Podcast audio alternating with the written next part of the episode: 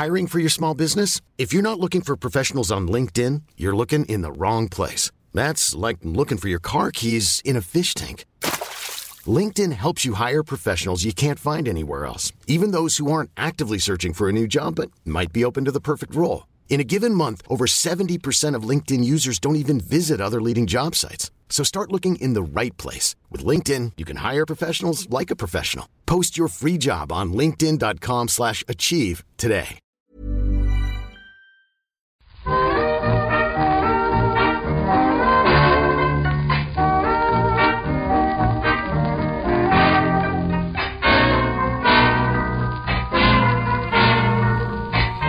Muy buenas, amigas y amigos. Bienvenidas y bienvenidos una semana más al podcast Reload, programa sobre videojuegos que hacemos desde anightgames.com.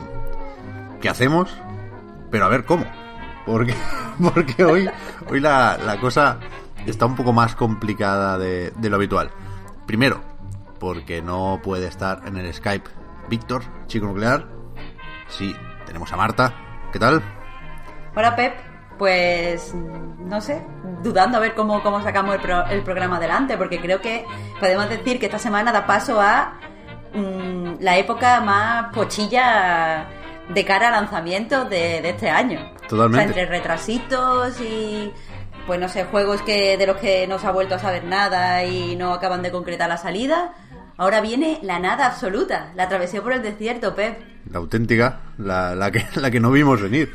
Porque esa es la otra cosa, evidentemente. Que está todo más o menos parado, ahora sí que sí, por el coronavirus. Yo creo que hasta ahora se notaba la, la, la carrerilla, ¿no? Los juegos que han ido saliendo eran los que ya estaban terminados y estaban en ese proceso de distribución que más o menos se ha podido hacer. Pero claro, hay, hay algunos valientes, y hablaremos también de esto, que han anunciado juegos esta semana supongo que lo tienen ya bastante adelantado o que aspiran a vender solo en digital, pero pero vaya, es verdad que, en videojuegos y en muchos otros sitios eh, es, difícil hablar sobre la actualidad más allá de pues que otra, ¿no? De, de, de hacer las típicas recomendaciones para la cuarentena, que ya hay mil y, y seguramente nosotros no podemos aportar nada. Y está, lo hablamos ahora, Marta, un poquitín feo incluso lo de colgarle a un juego la etiqueta de juego para una cuarentena. Quiero decir, una cosa es para, para las vacaciones, hasta ahora habíamos podido poner etiquetas más amables, ¿no? A esas recomendaciones, pero decir que un juego es para la cuarentena, pobre juego, ¿no? El Animal Crossing, decías tú, Marta, que es lo contrario, en realidad, si lo piensas, de un juego para la cuarentena. Claro, es que no, no me gusta leerlo como, ¡buah! Es que es el mejor juego para la cuarentena. Es como, vamos a ver, aquí experiencia en cuarentena no tenemos ninguno, eso va a empezar, pero, pero no, no le ponga esa etiqueta fea a un juego que, que no está dando la vida, podemos decirlo con otras palabras, el juego para reconectar con tus amigos. El juego eh, para ponerte en contacto con la naturaleza, pero el juego, el juego para la cuarentena.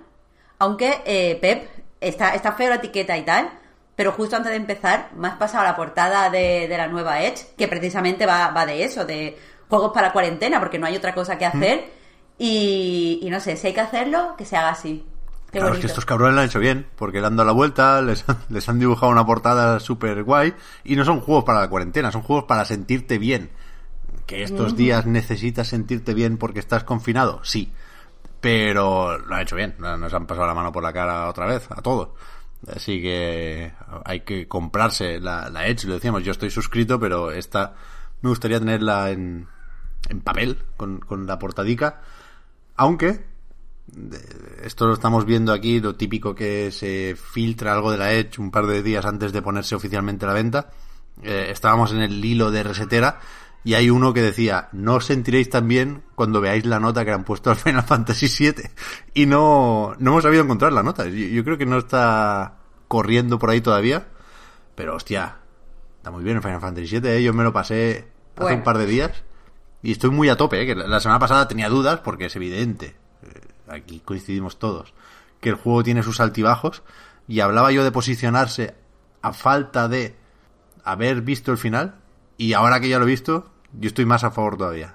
Ya no voy a decir que Goti porque queda queda mucho año, aunque veremos cuán- cuántos juegos más salen, pero yo- me ha gustado mucho el final, por ejemplo.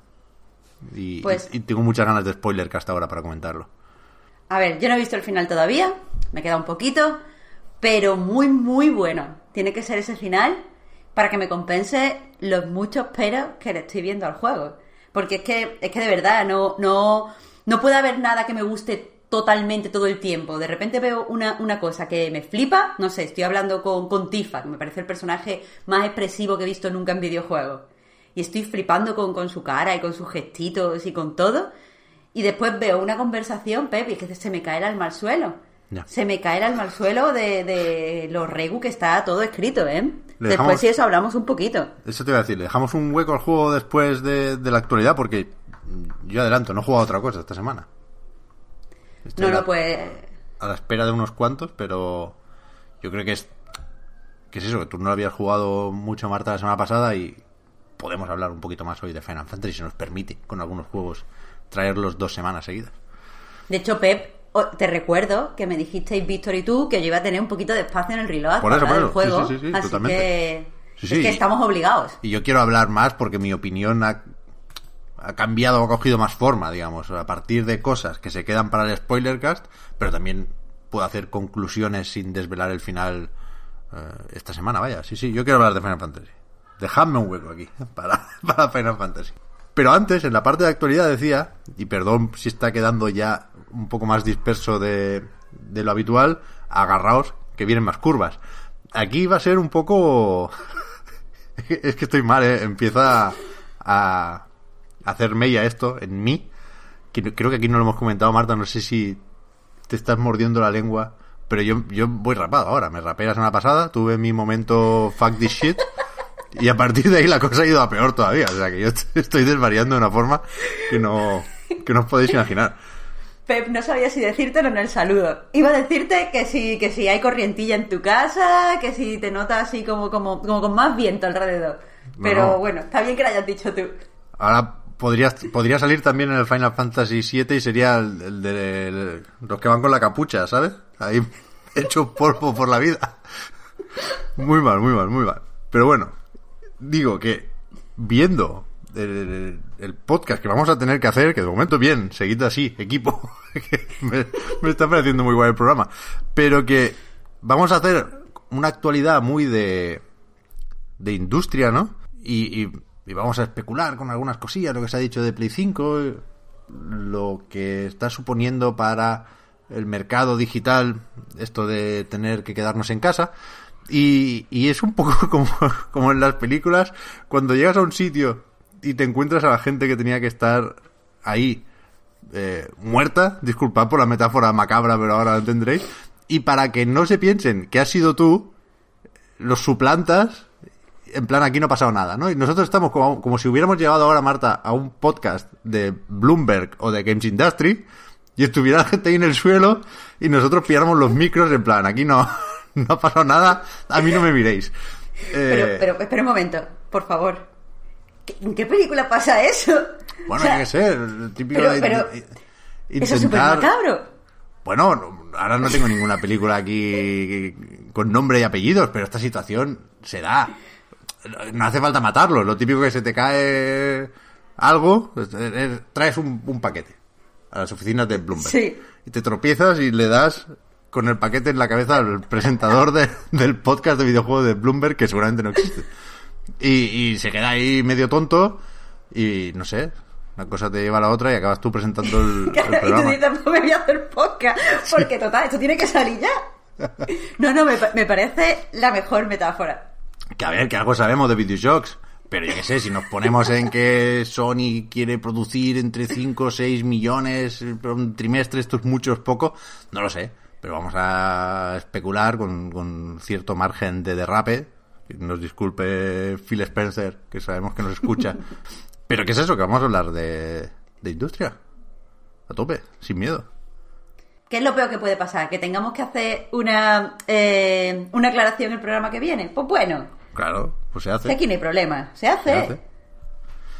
Han dicho en Bloomberg que Sony planea limitar las unidades de lanzamiento de PlayStation 5. Es decir, lo decíamos la semana pasada al hablar del DualSense, que nos sorprendía que seguían insistiendo en lo del lanzamiento para 2020, a pesar de la que está cayendo.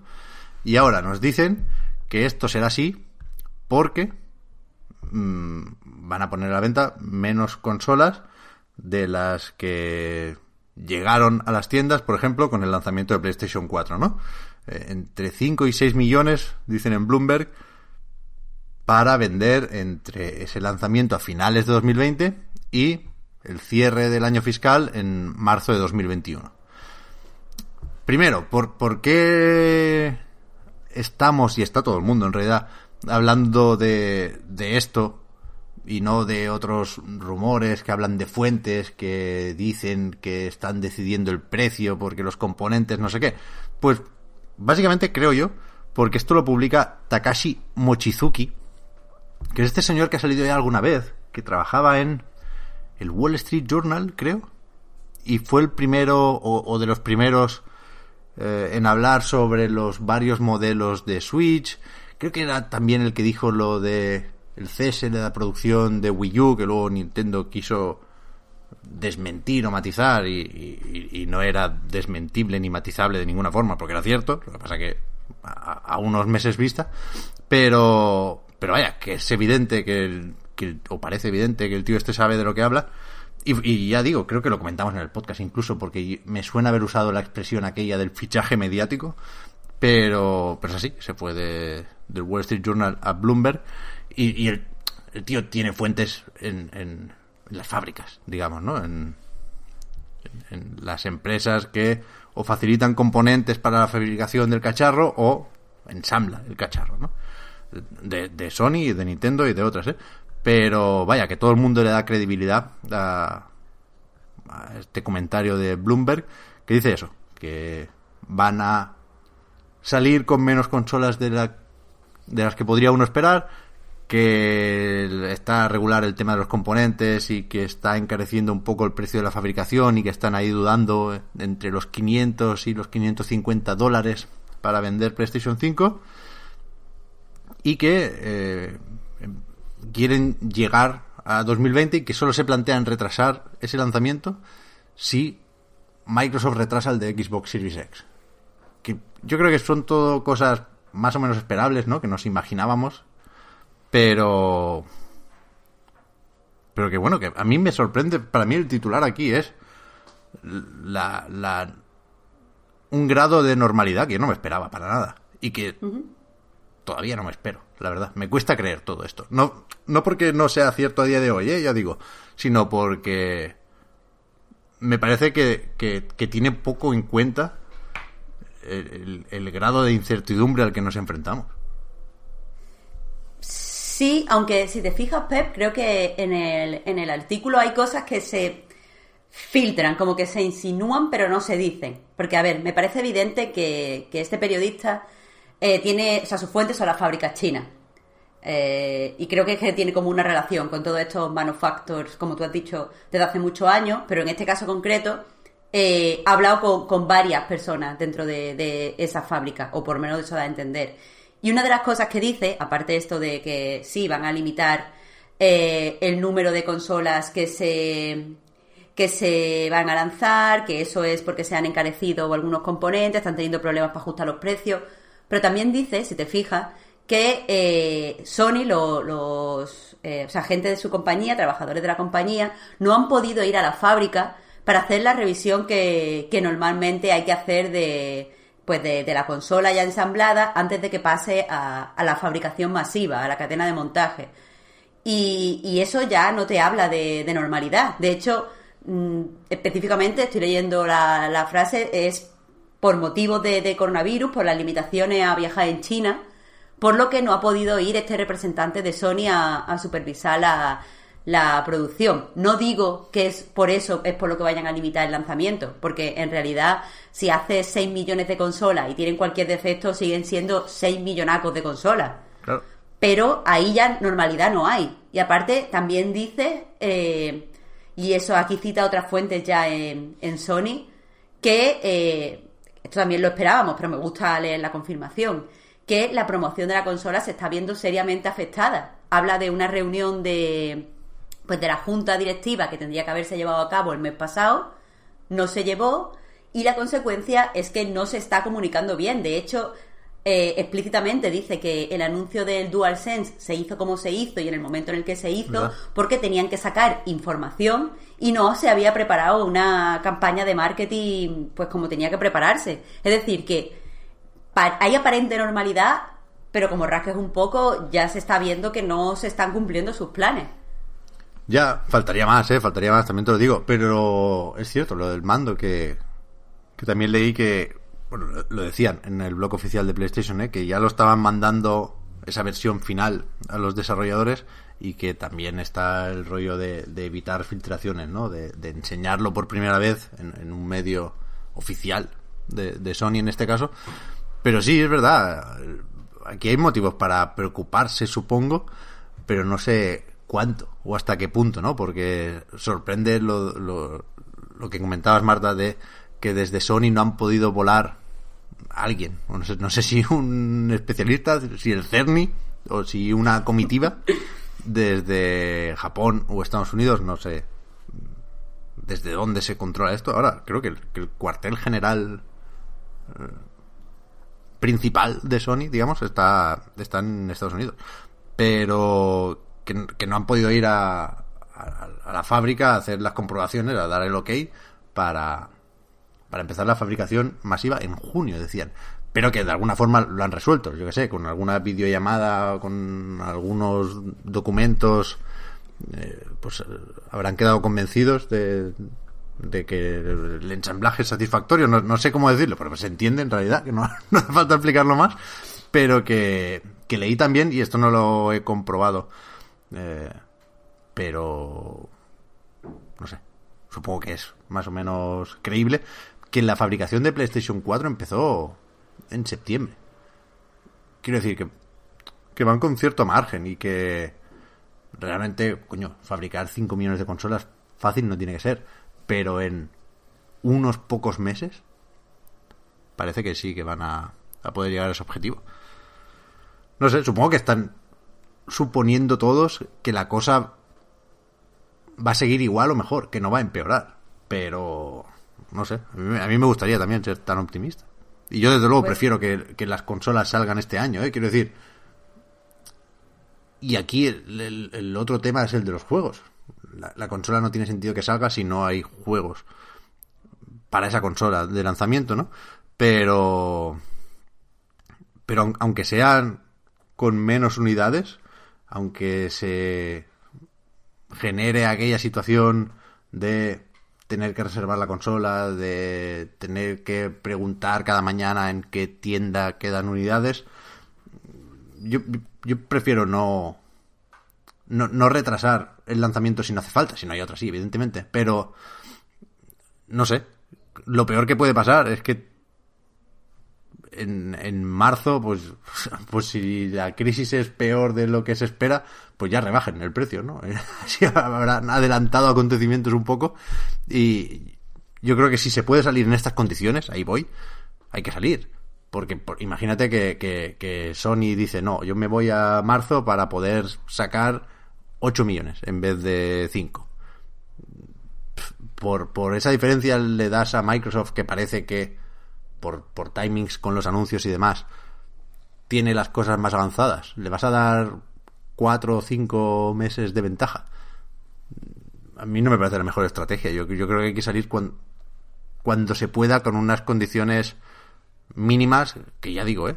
5 o 6 millones deberían ser de sobra, esas condiciones mínimas. La, la, la Play 4 creo que vendió en ese tiempo 7 millones de unidades, 7 y pico, siendo previsiblemente una consola más barata y saliendo en una situación seguramente no tan jodida como la que tendremos cuando salga la 5, con lo cual o sea, yo creo que todos en Sony y todos los que tenemos interés por PlayStation 5 firmábamos esto, el, que salga así y este año.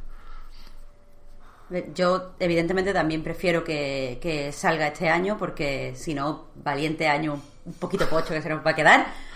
Pero eh, tenemos que tener en cuenta que no todo eh, va a depender de las compañías y lo que las compañías quieran. E incluso si finalmente la fecha de lanzamiento depende de la compañía, tenemos que ver en qué condiciones. Quiero decir, a mí, quiero decir, a mí una de las cosas que me preocupa es que cuando acabe el confinamiento, que por cierto, acaba de, creo, esta semana o la anterior de ponerse en Japón, entonces Hmm. todavía pueden cambiar eh, bastante la- los planes, aunque según he leído, eh, no sé si es muy fiable esta fuente, pero Sony lleva ya casi un mes trabajando eh, su oficina en Japón en remoto. De todas formas, eh, eso, cuando acabe el confinamiento no nos podemos tirar a todas las calles como llenas. Lo más probable es que pase como, como en China, que pasemos varios meses pues saliendo poco a poco, estas personas tienen, o sea, pueden salir, este tipo de personas no, a estas cosas no se pueden hacer. Lo que quiero decir, eh, sacar una consola como la Series X o, o el PlayStation 5 genera aglomeraciones, hay que hacer fiestas de lanzamiento, hay que hacer, o sea, espero que haya algún tipo de presentación festiva eh, para la consola. Si porque son aglomeraciones eso no se puede hacer, pues no sé, a lo mejor no son las unidades lo que hace que el lanzamiento sea medio gas. No sé si me estoy explicando. Sí, sí, sí, sí. Que no quiero que salga una nueva generación eh, y salga como de, se- de segunda, de tapadillo. Bueno, pues se pone así a la venta, pero tienes que ir con un ticket solo a esta hora a recogerlo porque no puede haber colas, no podemos tener una, una fiesta de presentación, no podemos tener un evento grande. Mm, no sé si a lo mejor mm, ante ese panorama que no depende de, de solo de las compañías y de la fabricación, sino de otros muchos factores, no sé si sería mejor retrasarlo, aunque no lo quiera yo. Claro, es que recordemos que, a- que, que Sony viene de retrasar de Last of Us parte 2 por cuestiones logísticas. Eh, A nivel logístico, el lanzamiento de un juego, evidentemente, es mucho menos complejo que el lanzamiento de una consola. Así que imagínate. Claro, y que ten en cuenta que una gran parte del mercado está en Estados Unidos. Eh, no me quiero meter en política, pero creo que no se está gestionando demasiado bien eh, la pandemia en Estados Unidos. Lo que quiero decir con esto es que no sé cuánto se puede alargar allí, eh, pues medidas de confinamiento, de post-confinamiento, de vuelta a la normalidad. A lo mejor hay cierto problema para mandar allí, pues, pues no se están fabricando en Estados Unidos, evidentemente, por eso digo, mandar allí tanto cargamento de unidades o distribuirlas o que no lo sé. Quiero decir, es que hay tantos, tantos, tantos factores más allá de la pura fabricación y el puro lanzamiento que, que hay que tener cuidado y que desde luego no se va a lanzar como venga, ya están las tiendas, ahí todos a por ella, magia. Hay que hacer una, una serie de, de cosas antes de lanzarla que ahora mismo no se pueden hacer. Claro, y aquí otra cosa, es, supongo, que es que no se pueden poner en lo peor, por- quiero decir, no, no está permitido en el mundo empresarial. De cara a los accionistas no, no pueden eh, vender el peor escenario posible, ¿no? Yo creo que todo esto se, se sustenta o parte de la base de en septiembre, octubre, noviembre vamos a estar mejor. Porque decirle lo contrario a la gente que tiene que invertir en la compañía, pues es un- una, una locura, un poco, ¿no? Pero vaya, es que es, es que, que es eso, que hay muchísimos factores.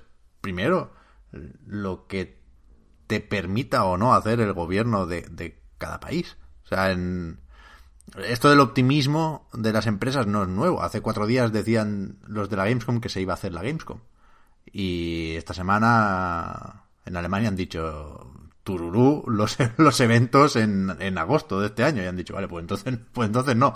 Pero vaya, que, que ya eran unos flipados diciendo el mes pasado que aunque tienen planes para una alternativa digital, su intención era hacer la Gamescom. En plan, no, no veis que no. Alguien se lo tiene que decir, ¿no? En este caso ha sido la Merkel, seguramente. Pero, pero que eso, que hay, que muchas cosas que pueden limitar o evitar ese lanzamiento. Y, y yo creo, aquí quería llegar, que lo más, lo más determinante puede ser lo de los juegos. Quiero decir, no es por querer hacer daño, pero aquí estamos todos juntos en esto. Ayer tendría que haber salido el Cyberpunk, en, cier- en cierto momento. Antes de, de retrasarse a septiembre, la fecha era 16 de abril. Ya veremos si sale en septiembre o no, pero quiero decir que, que tiene que haber una serie de juegos de lanzamiento o alrededor de lanzamiento, juegos third party y juegos third party, que si no llegan es un poco absurdo sacar la consola sin ellos, ¿no? Aunque bueno, también es verdad que los catálogos de lanzamiento pues suelen ser un poco reguleros y que aquí en principio con la retrocompatibilidad, tanto en Sony como en Microsoft, pues debería uno tener excusas, ¿no? Si, si, si es retrocompatible, esto lo pensé otro día, fíjate, Series X y PlayStation 5 serán las primeras consolas que permitan jugar a Bayonetta el primer día. O sea, las primeras consolas que se puedan estrenar con Bayonetta.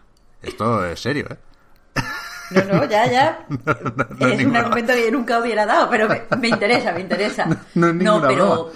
Pero eso, hay, que, hay que sacar algún, algún juego de lanzamiento. Claro, especialmente porque es lo que te iba a decir. Si salen, eh, si la nueva generación sale en una época que podemos prever de, crisis, de profunda crisis económica, teniendo en cuenta pues la cantidad de, gente que ha perdido sus trabajos, que ha estado o previsiblemente va a estar varios meses pues cobrando poco dinero o cobrando ayudas y tal.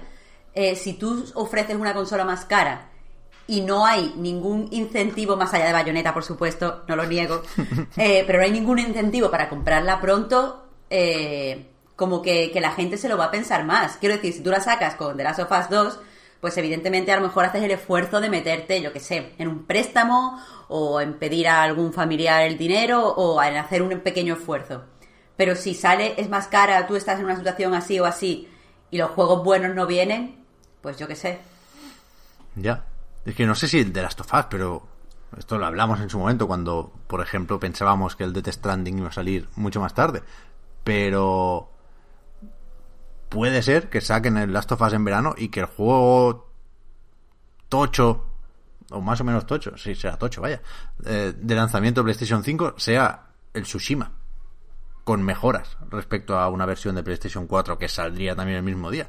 Es que yo, yo creo que hay muchas cosas encima de la mesa, vaya, y que tienen pues todos una serie de alternativas o de planes que activarán en función de, cómo estén ciertas métricas y ciertos datos, pero vaya, que va a ser un movidón. Y, y, por eso digo que a mí, que Sony venda 6 millones de PlayStation 5 entre, ponle, noviembre de 2020 y marzo de 2021, me parece un escenario muy, muy optimista. Pero mucho, vaya.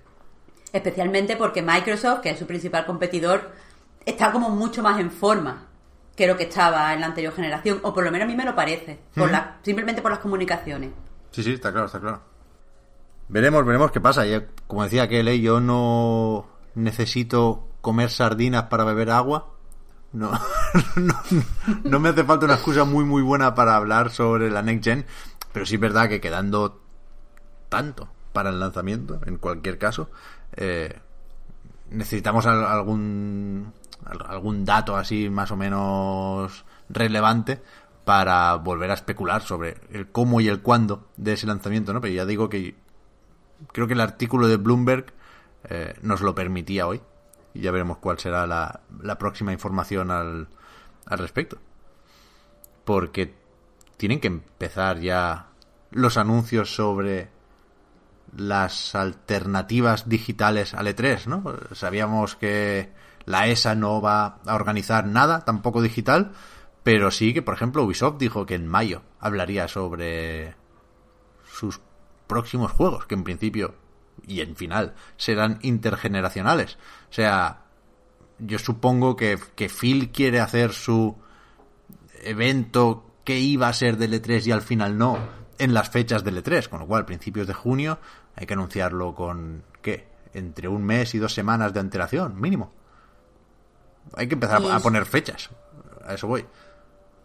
Claro, claro, y supongo que muchísimos estudios tienen un montón de trailers guardados para. Porque los tenían ya preparados para el E3, porque eso yo creo que se hace con mucha antelación.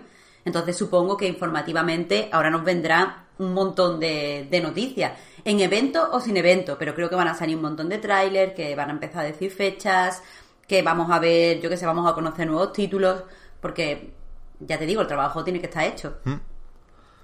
Sí, sí. Ya se anunció ayer también, esta semana, del Observer que llega a Series X y PlayStation 5. Un poco, no sé si casualidad o troleo. El tráiler salió, ya digo, el día que en cierto momento se pensaba que saldría Cyberpunk 2077, que tiene ese rollito también. Y joder, el trailer está bastante guay. Yo no he jugado al Observer. ¿Tú has jugado, Marta? No. Es de los que dicen que están bien, ¿eh? Sí, lo, conozco un montón de gente que le flipa, pero... Yo lo confundo siempre con el Soma, que tampoco he jugado y también lo quiero jugar, porque dicen que está incluso mejor. Yo el Soma sí lo, está muy guapo. No lo he jugado, pero lo he visto jugar. Y está muy bien. Pues es más de miedo, ¿no? El Soma. Sí, es de terror. Es más amnesia. Pues a ver, a ver, la Gen, tú. Yo no sé cómo, cómo vamos a, a llegar a, a eso, pero. Pero ya digo, yo, yo creo que para quien se lo pueda permitir, que alguien habrá, sería una buena noticia que realmente saliera esto en noviembre o para Acción de Gracias o cuando estaba planeado, en definitiva. Eh, ¿Qué toca ahora? Podemos enlazar diciendo que, claro, una consola no se puede lanzar en digital, pero gran parte del, del mercado del videojuego sí. Y, sobre eso también podemos decir algunas cosas, entre lo que sabemos de los cambios en los hábitos de consumo que ya se están registrando con, estas semanas de, confinamiento y eh, la publicación del anuario de AEBI que confirma o, sigue con la tendencia de crecimiento en lo digital y descenso en lo físico, pues bueno, es evidente que, que en las nuevas consolas esto va a seguir y el que les metieran lector de disco fue noticia en el momento de, la confirmación porque porque yo creo que lo era, ¿no? Que no no no no estaba claro que en 2020 siguieran vendiendo juegos en, en cajas. Yo me alegro mucho por ello, ¿eh? Pero vaya, que lo digital está está a tope. Ya lo estuvo el año pasado, ¿no? Estuviste escribiendo tú, Marta, estuviste mirando este anuario de, de y no sé qué conclusiones hay sobre el, estado del mercado en España. Pues sí, lo estuve, estuve echando un ojo, que por cierto, simplemente mencionar que me hace gracia que se llame la industria del videojuego en España, cuando en realidad habla del mercado, porque son cosas diferentes y mmm, me parece que hay, que distinguir. Pero bueno, cada uno titula como quiere. Bueno, eh... pero aquí ya es debate de la RAE, hoy no nos ponemos mil disfraces si hace falta. Pero una cosa es o puede ser la industria del videojuego en España y otra es la, la industria española del videojuego. Que ahí es libro blanco, ahí es, es otro tema. Pero... Es cierto, es cierto. Pero leer industria Pero a mí es verdad. Sí, sí, claro, sugiere claro. fabricación. Sí, sí, sí, sí, sí, sí, sí. Y claro, no, no es lo que se, se, está midiendo en el anuario. Lo que se mide, pues, es esto, la, las ventas y, cómo juegan los españoles, las tendencias dentro del mercado, etcétera.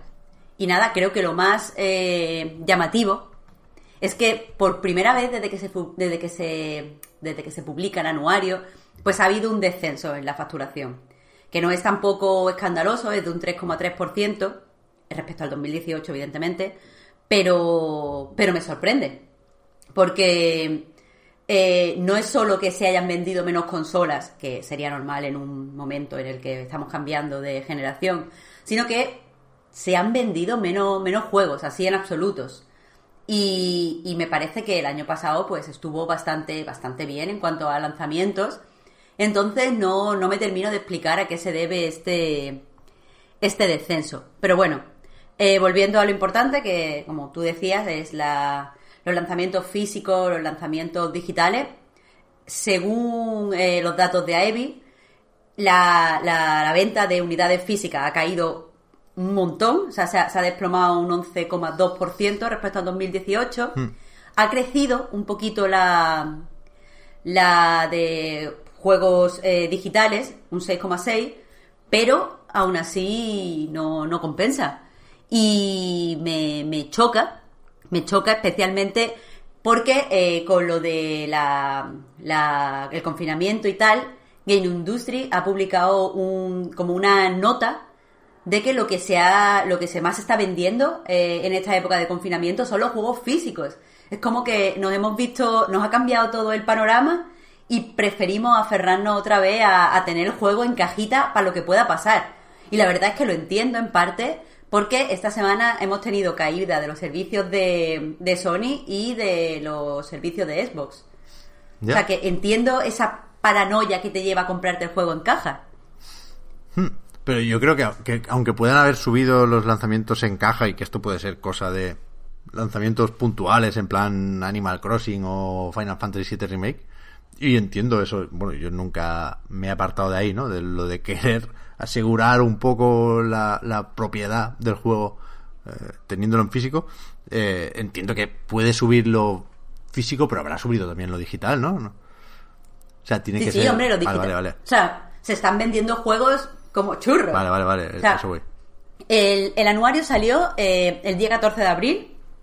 Eh, pues salió y estaba ligeramente obsoleto porque ha cambiado el panorama en España y, y en Europa de un día para otro. Claro. Eh, la venta en juegos, voy a buscar el dato, pero la venta en juegos digitales, eh, según de nuevo Games Industry, eh, ha aumentado un 142,8% eh, en- aquí en España. Mm, o sea, la marzo, gente se está hinchando de comprar y de jugar. Ya, normal, normal. Pero es verdad que, que eso, que, que el, que el anuario hace referencia al, al 2019 natural, ¿no? No, no el fiscal. Y, y, puestos a dar números para quien sepa qué hacer con tantos ceros, yo desde luego no, no lo sé, pero se facturó en total 1.479 millones de euros en 2019 eh, frente a los 1.530 millones de 2018. Que es una diferencia pequeña, ¿eh? el descenso es del 3,3%. Y, y puede ser cosa de, insisto, de, de nombres propios tipo Red Dead Redemption 2, aunque no llegó a ser un GTA. Yo, yo creo que sí hubo más lanzamientos tochos, perdón, en 2018 que en 2019, ¿no? Pero vaya, que, que es verdad que, que- que rompe una tendencia y que no sé cuánto tiene de fin de ciclo o qué. Pero vaya, ahí están, ahí están los numéricos. Aún así, eh, mencionas el Red Dead, y lo entiendo, pero el juego más vendido en España este año, en el 2018, en el 2017, en el 2016, fue el FIFA. Hombre, claro. FIFA han salido todos los años. Y quiero decir, este año está Pokémon, que ha vendido un montón, y eso que en el anuario separan entre Pokémon Espada y Pokémon Escudo. Pero ha vendido una barbaridad. Entonces quiero decir que ha habido lanzamientos que aunque a nosotros se nos cuelen por la grieta, eh, porque claro, es normal prestarle más atención desde una página especializada al Red Dead eh, que al FIFA, quiero decir. eh, juegos interesantes para el público en general han salido. Ya, ya. Yo siempre. No entiendo, no entiendo. Es que la, la venta de juegos en, en general ha caído eh, bastante y es lo que no, no me explico. Quiero decir, entiendo la, la caída en la venta de consolas, es orgánico.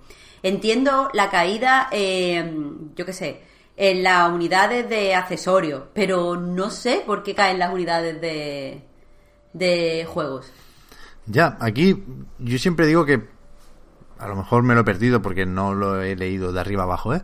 Pero yo siempre he hecho en falta letra pequeña con estos informes porque no sé muy bien de dónde salen los datos. Es decir, aquí sí nos dice que la fuente es GSD, ¿no? Este Game Sales Data, que bueno, es, es este organismo que ahora tiene en cuenta también ventas digitales de la mayoría de compañías. Hasta hace poco hablábamos de GFK, que eran solo ventas físicas. Y, y entiendo que esta facturación, pues, será de ventas de juegos. Pero no sé hasta qué punto tiene en cuenta, por ejemplo, los micropagos. No sé si se aclara esto en algún punto, si tú lo has visto, Marta, del informe, pero... a No, lo- a de hecho- A lo mejor la gente juega a menos juegos, pero más tiempo y gastando más dentro de ese mismo juego, ¿no? No sé si aquí está el Fortnite, por ejemplo. O sea, Epic da a GSD datos sobre el pase de batalla. Seguramente no. Con lo cual puede ser que, que, que estos informes por países dibujen un panorama que es el que es solo porque no incluye todas las cifras de, de las compañías. No sé si me explico. Sí, de hecho, eh, ya que me das pie, sí que te comento que eh, a tope con que nos dé esto gratis a Evi, publique su anuario y tal, pero veo eh, ciertas carencias que van más allá de, de la letra pequeña, Pep. Por ejemplo, eh, dice que en España el 19% de las personas juegan en plataforma móvil. Eh, es es el la segunda plataforma favorita después de las consolas. Consolas en general, sin distinguir. ¿Qué pasa? Que no hay nada de información eh, sobre juegos de móviles.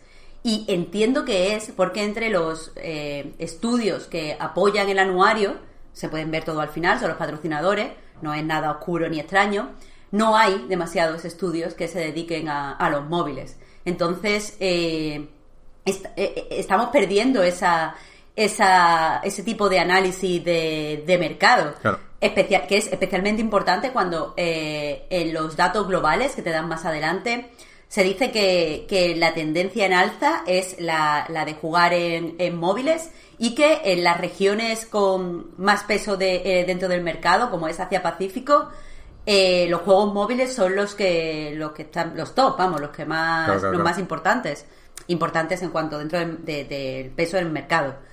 Entonces, eh, que no se mire eso en España me parece raro porque creo que hay bastantes estudios que hacen juegos móviles que no tienen presencia en este anuario.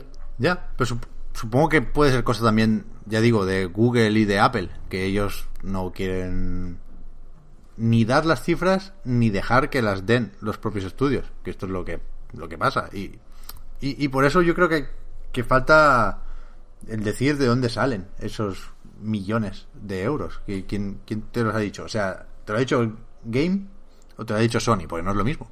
No saben lo mismo. Ya. Aunque desde los dos sitios vendan juegos, ¿sabes? Y aún así, me parece un anuario que está mejor que el de otros años, ¿eh? Eso también te lo digo, por la presentación, por, por todo. A mí me, me sale más el, el recomendarlo, el decirle a todo el mundo, oye, aunque no te vayas a aprender, aquí no lo hacemos, las facturaciones para decirlas de memoria el año que viene, pues míratelo, porque, porque es, es interesante saber cómo funciona esto más allá de la nota que tenga en Metacritic cada juego. No sé, me parece un anuario que, que te puedes mirar, como si fuera un libro, un, un viernes o un sábado por la tarde. A mí, eh, respecto a las mejoras, una cosa que me ha gustado mucho de este anuario, porque también hice, o sea, hice el artículo el año eh, pasado cuando salió, es que en este, en este, o sea, esta vez todo el tiempo ponen las unidades. Que el año pasado me, me liaba mucho entre, estos son, esto es dinero o es copias, esto es eh, en be- beneficios o facturación total. Estaba todo el tiempo dudando entre esas cosas. Este está mucho más claro. Pero eh, más allá de eso, yo también recomiendo pues leerlo, no para aprenderse las cifras, como tú dices, sino porque está bien saber las tendencias. Muchas veces, y creo que lo he dicho más, más veces aquí en el Reload, tenemos una imagen de lo que es la industria, porque estamos pendientes de que si los lanzamientos AAA o tal lanzamiento indie o tal, que es que estaba distorsionada en cuanto al mercado. Al fin y al cabo nosotros, eh, porque somos pues mm, sea, jugar es nuestro, nuestra fuente de ocio principal o porque nos dedicamos a ello, eh, mm, pues, pues perdemos un poco el foco de qué hace la gente que simplemente juega de vez en cuando, si eso, y que no se entera ni de todos los lanzamientos que salen, ni de la actualidad de la industria, ni nada. A mí, es que eso, a mí me choca que el juego más vendido sea FIFA, porque, eh, pues, mm, la verdad es que no conozco a nadie que juegue. Pff, igual- Pero claro, mi-. Pero, pero me, me choca de verdad, o sea, honestamente. Y me, también me, me, me fascina. El segundo más vendido, Pokémon, cuando yo digo, ¡buah! Pues qué mierda de juego, no estaba tan bien. Pero es que ha sido un vende consolas. Y se nos puede escapar. Sí, sí. Aquí es una pena que no tengamos, como de costumbre, ¿eh? cifras de ventas de unidades. Y, y no sé si. La verdad es que no, no sé cómo sigue eso. Si Hobby Consolas sigue publicándolos cuando no sé si se podría. Bueno, es- eso es otro tema. Pero que. Que rápidamente podemos decir el top 10 porque es interesante. Hay cosas aquí comentables. Primero, FIFA 20. Sin especificar plataformas, es decir, con todas sumadas en principio. Eh, segundo, Pokémon Espada, que realmente a mí me sorprende mucho. Ya lo dije en su momento, lo de espada y escudo, porque claramente mejor espada. O sea, el escudo está el séptimo. o sea, Claro, es que confirmamos que Attack mejor que Protect. Claro, es que fue una chifladura esto. Quiero decir que no se perdieron ventas, ¿eh? Porque al final la suma es la misma. Pero sí que, que no, no, no- no estaba igualado el reparto de ninguna manera. Tercero, Modern Warfare. Cuarto, GTA V. Ojo. Ya. What Year estas son las cosas que decía que nos perdemos. Tú te podrías haber imaginado esto, porque yo no. Es que en todo el mundo es igual. Igual- seguramente no lo hubiera previsto tan arriba. Pero sí, sí. El quinto, Luigi's Mansion. Ojo. Que se confirma la venganza del hermano bueno. Luigi's Mansion 3 es el quinto. Y Super Mario Maker 2 es el sexto. Jo, aquí echo de menos una, una intervención de Víctor. Porque Claro. Víctor siempre ha estado ahí reivindicando a Luigito. Claro, claro, claro, claro. Este es el año de Luigi, de verdad, o lo fue, el, el 2019. Eh, Pokémon Shield, o Escudo, porque ponen Shield, Pokémon Escudo, el séptimo. Octavo, Kingdom Hearts 3, que yo pensé que estaría más arriba. Eh, ha vendido más en, en otros mercados, en Estados Unidos vendió una barbaridad, por ejemplo. Después, New Super Mario Bros. U Deluxe. Manda huevos. Que lo rentable que le salen los, los, los ports de Wii U a Switch a Nintendo. Veremos más, sin duda, los poquitos que quedan. Y décimo, el Crash Team Racing. Hay que ver la era de la nostalgia, ¿eh? O sea, yo lo estaba leyendo y estaba pensando lo, lo rentable que le está saliendo a las empresas de videojuegos el recordarte que has sido niño. Porque sí, Pokémon y Espada y Escudo serán juegos nuevos, pero la gente juega a Pokémon o, o conoce Pokémon, la mayoría de, de jugadores un poquito menos eh, pegados a la industria, porque jugó de niño. O sea, todo esto son, la mayoría son juegos que, conoces porque la has jugado de siempre, o porque es la saga de toda la vida, o porque es la continuación de, y, y están apelando a eso. ¿Te acuerdas de cuando eras pequeño y jugabas al Crash? Pues toma Crash. Ya ves. Joder, y aún así, Joder. el Link's Awakening, por ejemplo, está en el 15. Joder, que son 20, los voy a leer todos ya, porque Da, da, da. algunos de los juegos sobre los que más hablamos el año pasado están por aquí también y, y- y no salen en el top 10 por poco, ¿no? 11 Days Gone, 12 Resident Evil 2, 13 NBA 2K20, 14 Just Dance 2020. Puede que esté tirando aquí del carro la versión de Wii, que decíamos la semana pasada.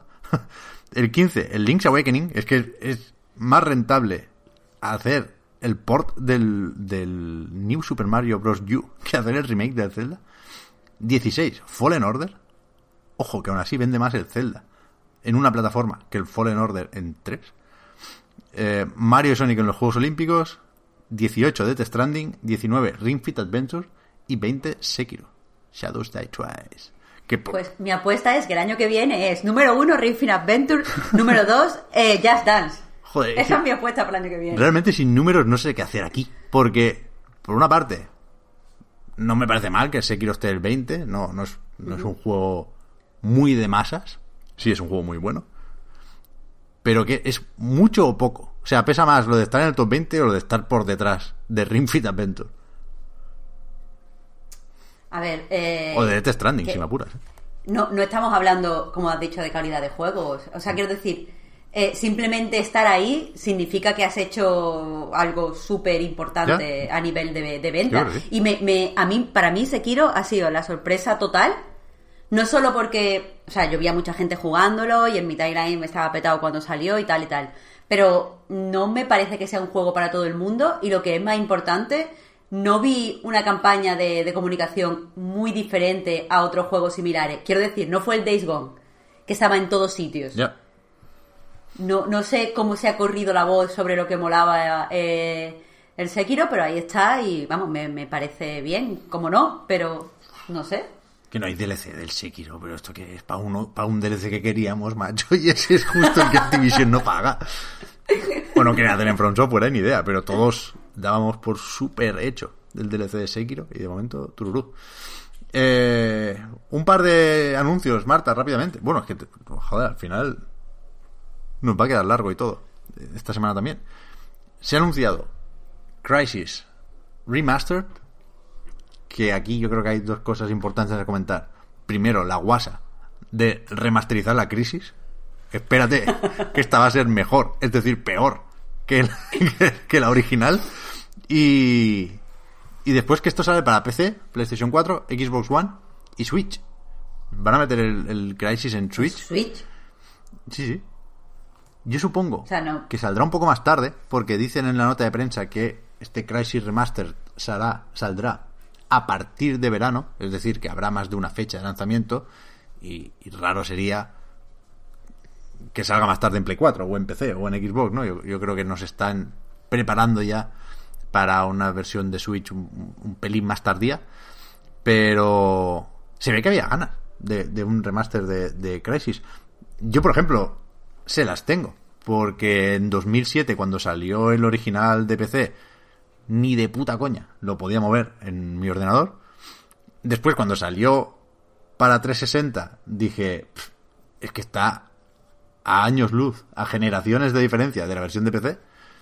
Y ahora, es que si, si se ve más o menos igual que el de 2007, ya sirve como remasterización. Es que lo del Crisis fue la anomalía definitiva.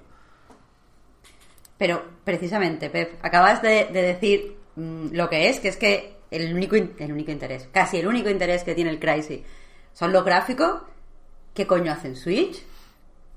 O sea, ¿qué, qué tipo de jugada extraña ¿Ya? es esta? ¿De remasterizarlo para Switch? Hay que, es que hay que salir en Switch. Es que, de verdad, ¿eh? hay que hacer algo para que sean públicas las cifras de ventas.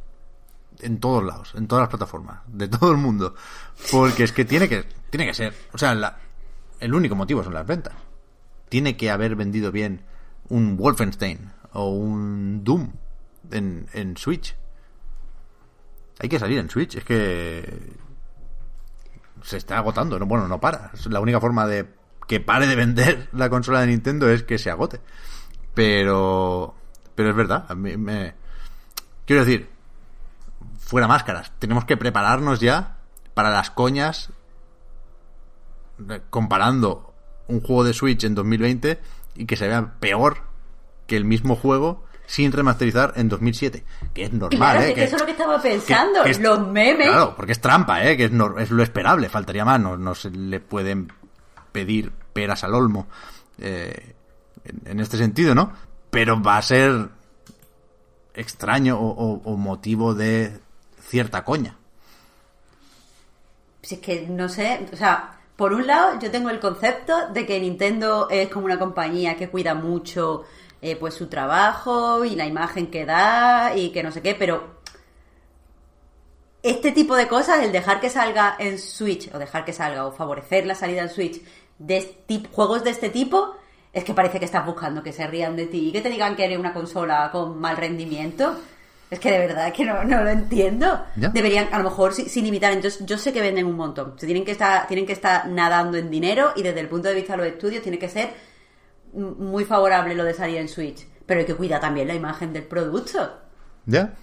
A ver, a ver qué, qué consiguen, porque en la nota de prensa decían también, sin especificar más de la cuenta, que aparte de Crytek, por supuesto, colaboran en el desarrollo Saber Interactive, que ya hicieron el port de The Witcher 3 a Switch. Que no, no, no sé si hubo consenso en eso, si la gente acabó satisfecha, si mejor esto que nada. Supongo que sí. Y aquí puede pasar lo mismo, vaya. Aunque sea un motor distinto, con el CryEngine y, y demás. Pero, que, joder, es que la comparativa con Switch va a ser la más extrema, ¿no? Pero es que vete a saber si en PlayStation 4 o en Xbox One se ve mejor que el de PC, ¿eh? Que aquí Nintendo no tiene culpa de nada, insisto. Pero, claro, en la nota de prensa dicen, no, vamos a meter texturas y assets mejorados, vamos a meter un montón de eh, efectos gráficos, incluso ray tracing por software en las plataformas que, que, que lo soporten. Claro, yo no sé si aquí están hablando solo del PC. Es que en Play 4 el Crysis, vete a saber cómo tira, ¿eh? Pero bueno, yo tengo curiosidad. Yo ya digo, no jugué al, primero. Lo probé en algún sitio, no, no te sabía decir, pero no, no lo jugué de principio a fin. Sí jugué al 2 y al 3, pero claro, en, en consolas. Yo nunca he tenido la experiencia óptima de jugar con el nanotraje. Y, y no te digo que no. Si me lo sacas en, en julio o agosto, ¿eh? ya digo, a partir de verano, creo que es un buen lanzamiento de verano. Y que, bueno, supongo que saldrá o solo digital o más que nada digital, porque la otra noticia aquí es que no, no está Electronic Arts de por medio. Que Ya. editaron los Crisis, el 1, el 2 y el 3, también el Warhead, esa expansión entiendo que se incluye en este remastered, porque hablan de campañas en plural también en la nota de prensa.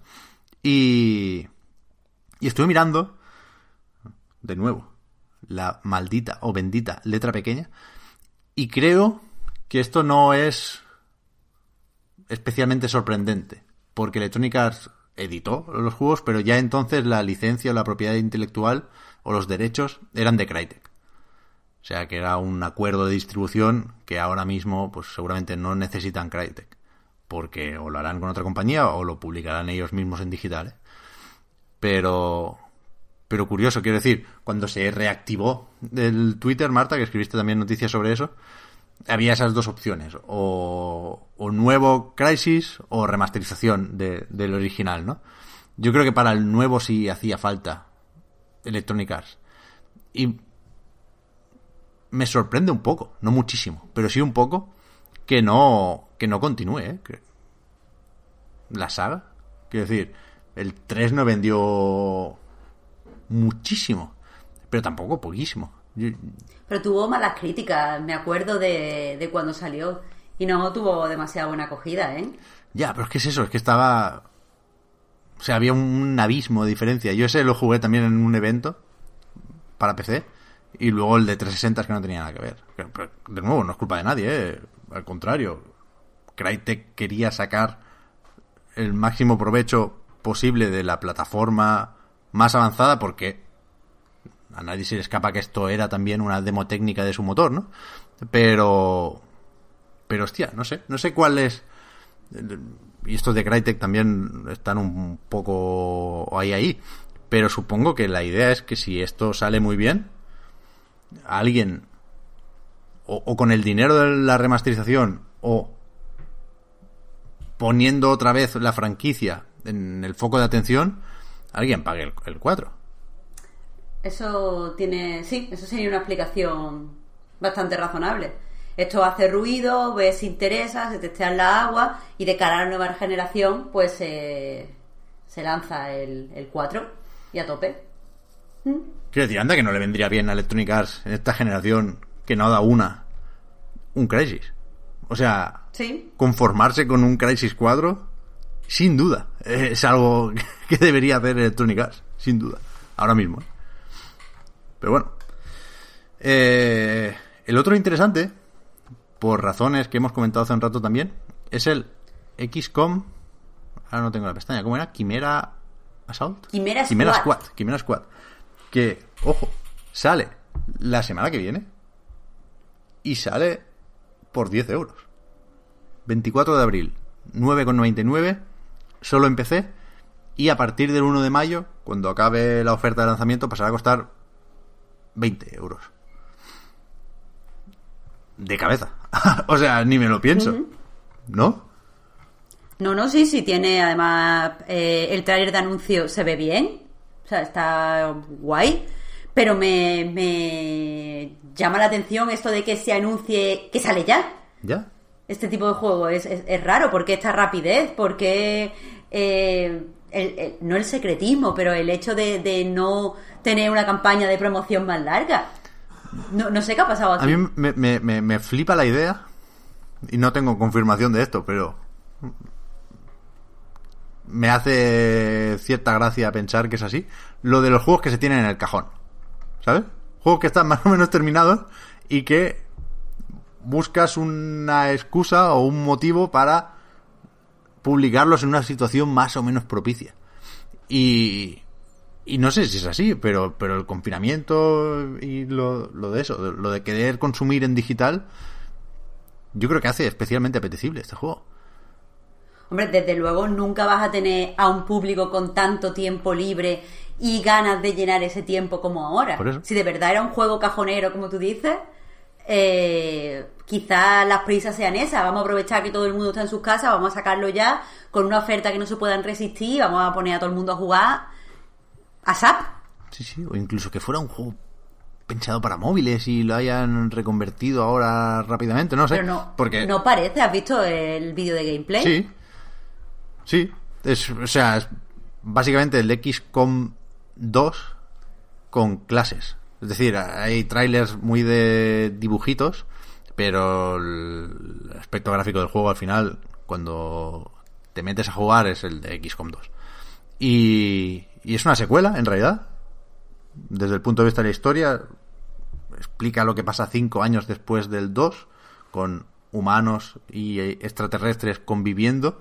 Y de hecho, de aquí el nombre de, de este escuadrón quimera, que tiene personajes fijos, digamos. No hay agentes o soldados generados de forma aleatoria, sino que, que son esos personajes, esas clases, cada uno con sus habilidades, y que por lo tanto se pierde lo de la muerte permanente. Que a mí es un poco lo que más me chirría de esta serie de cambios que convierten esto en un spin-off más que en una secuela, ¿no?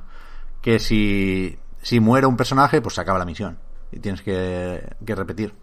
Pues son 11 agentes y son los que son.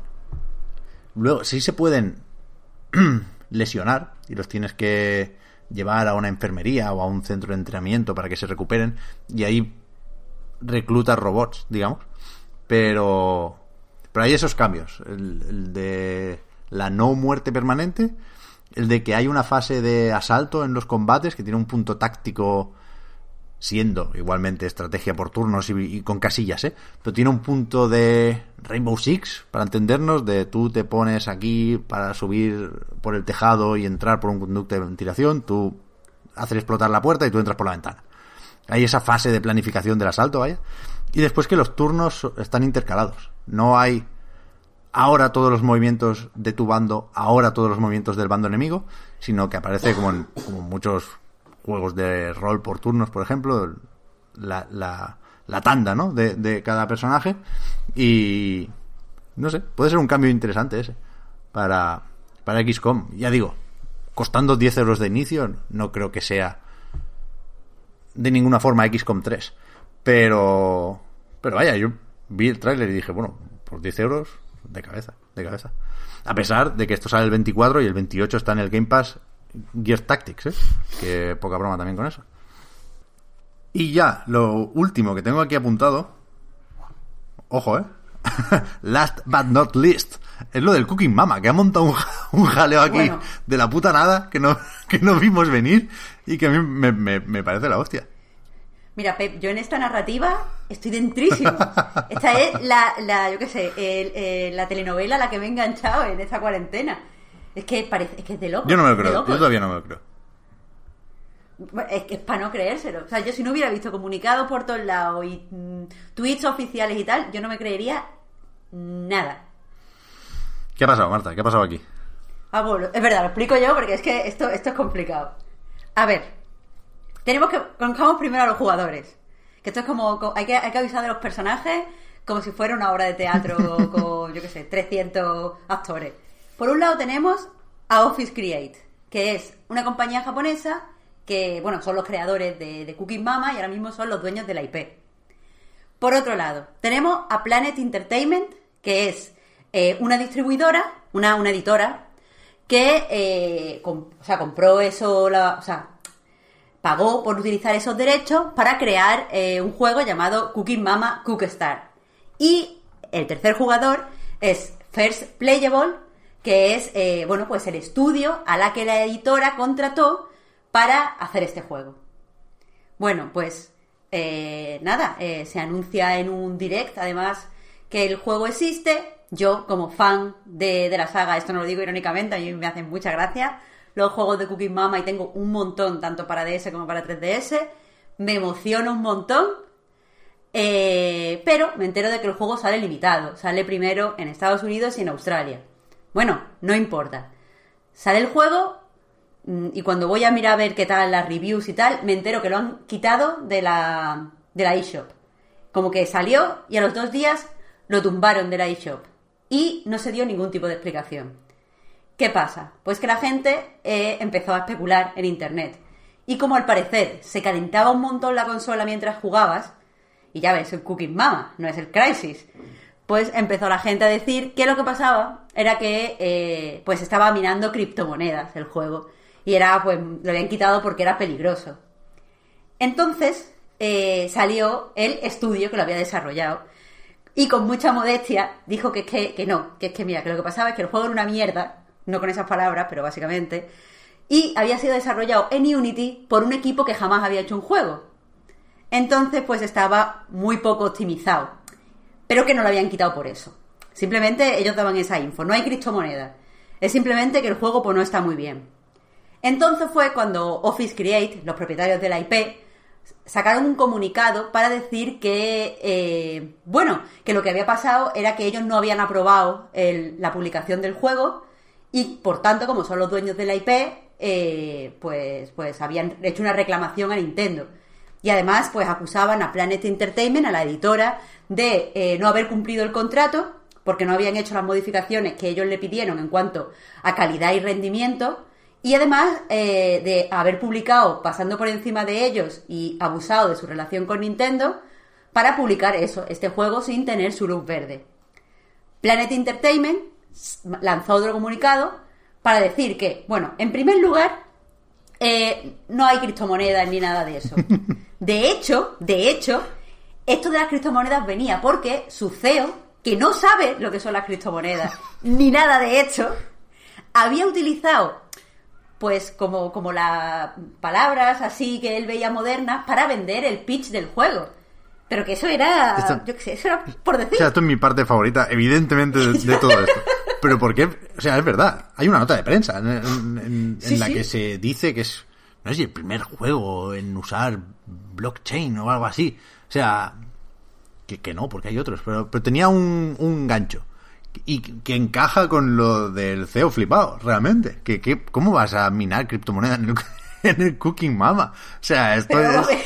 O sea, no es ya cómo va a minar criptomonedas, es como consciente que salga un comunicador que dice que tú no tienes ni puta idea de lo que eso es. Nos hemos saltado muchos pasos entre los bots de Twitter y el criptar, o sea, el minar criptomonedas en Cooking Mama. O sea, no...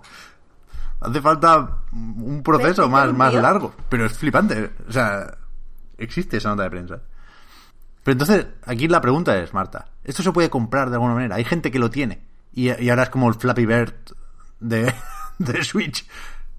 Eh, sí, hay gente que, que, lo tiene digital, que lo sigue teniendo, pero es que también violando la, la, el contrato que habían establecido con Office Create, eh, se vendieron copias físicas. Entonces, hay gente que tiene copias físicas de un juego que, que bueno, que ahí está, que, está dando la nota, por muy malo que sea, yo se lo guardaría como oro en paño. yo lo quiero ahora.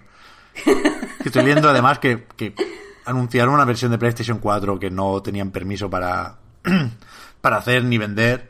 Y, veo que, claro, aquí el tema es que la, la licencia les caducaba o la perdían el 30 de marzo.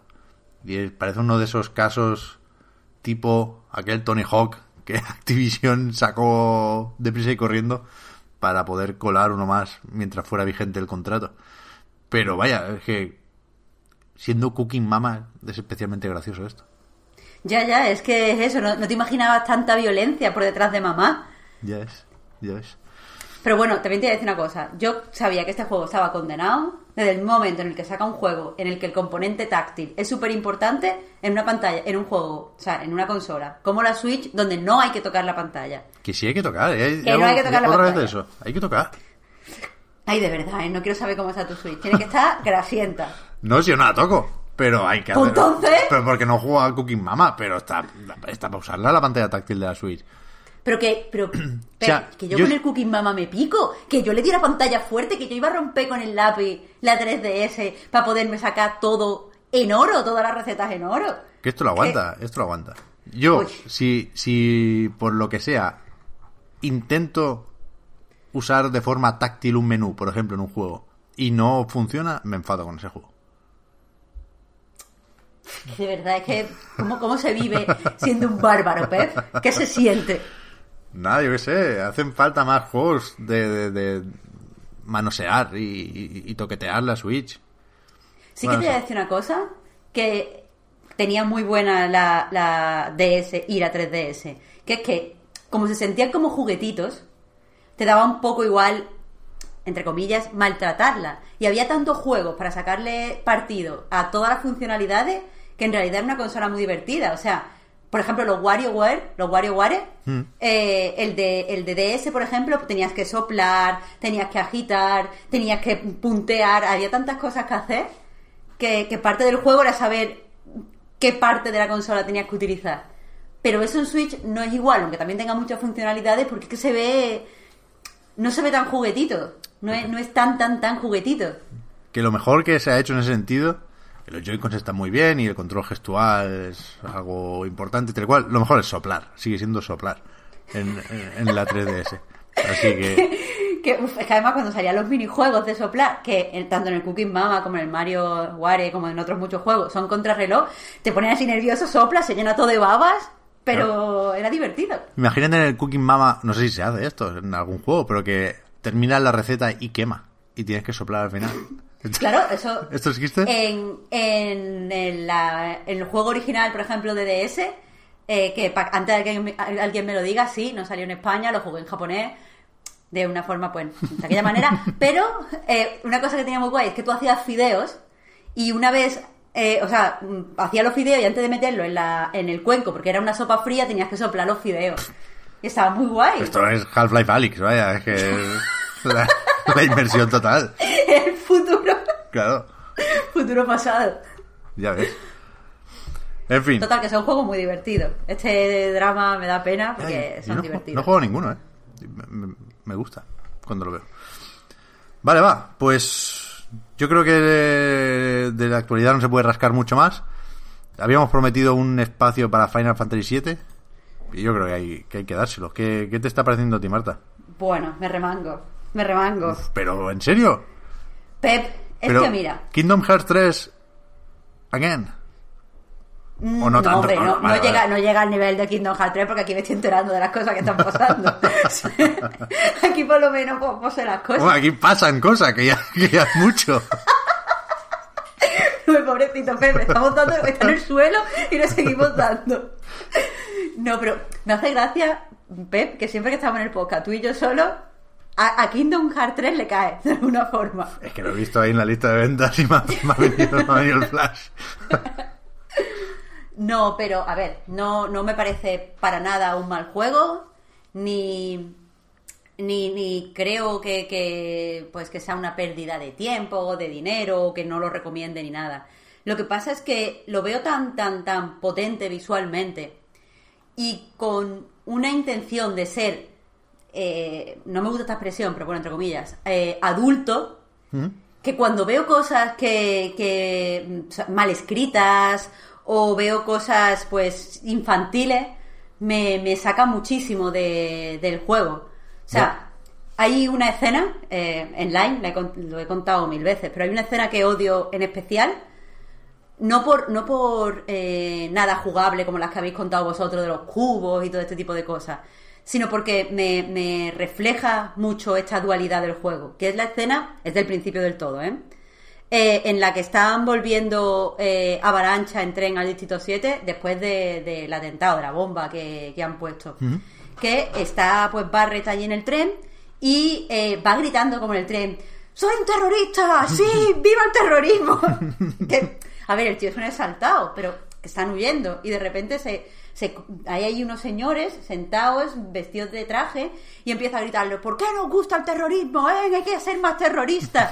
y me parece un dibujo pobre de, de un personaje que me da la sensación, o sea, que está tan bien diseñado, se ve tan bien, es tan expresivo, está tan cuidado la, la cara, la voz y tal, que, que me parece que, que es un personaje de una serie de adultos actuando como si saliera en una serie infantil y con unos diálogos y diciendo unas cosas que es para que la entiendan los niños. O sea, no, no creo que me tengas que decir ya que el personaje que te lleva dando toda la misión, el coñazo con que te unas a Avalancha y que lo importante es la Tierra y que conectes con la Tierra, tenga que gritarlo en un tren a unos señores random para que tú entiendas eso. Pues esa, esa escena me parece que, que es eh, algo que, que se mantiene de una forma u otra en todo el juego.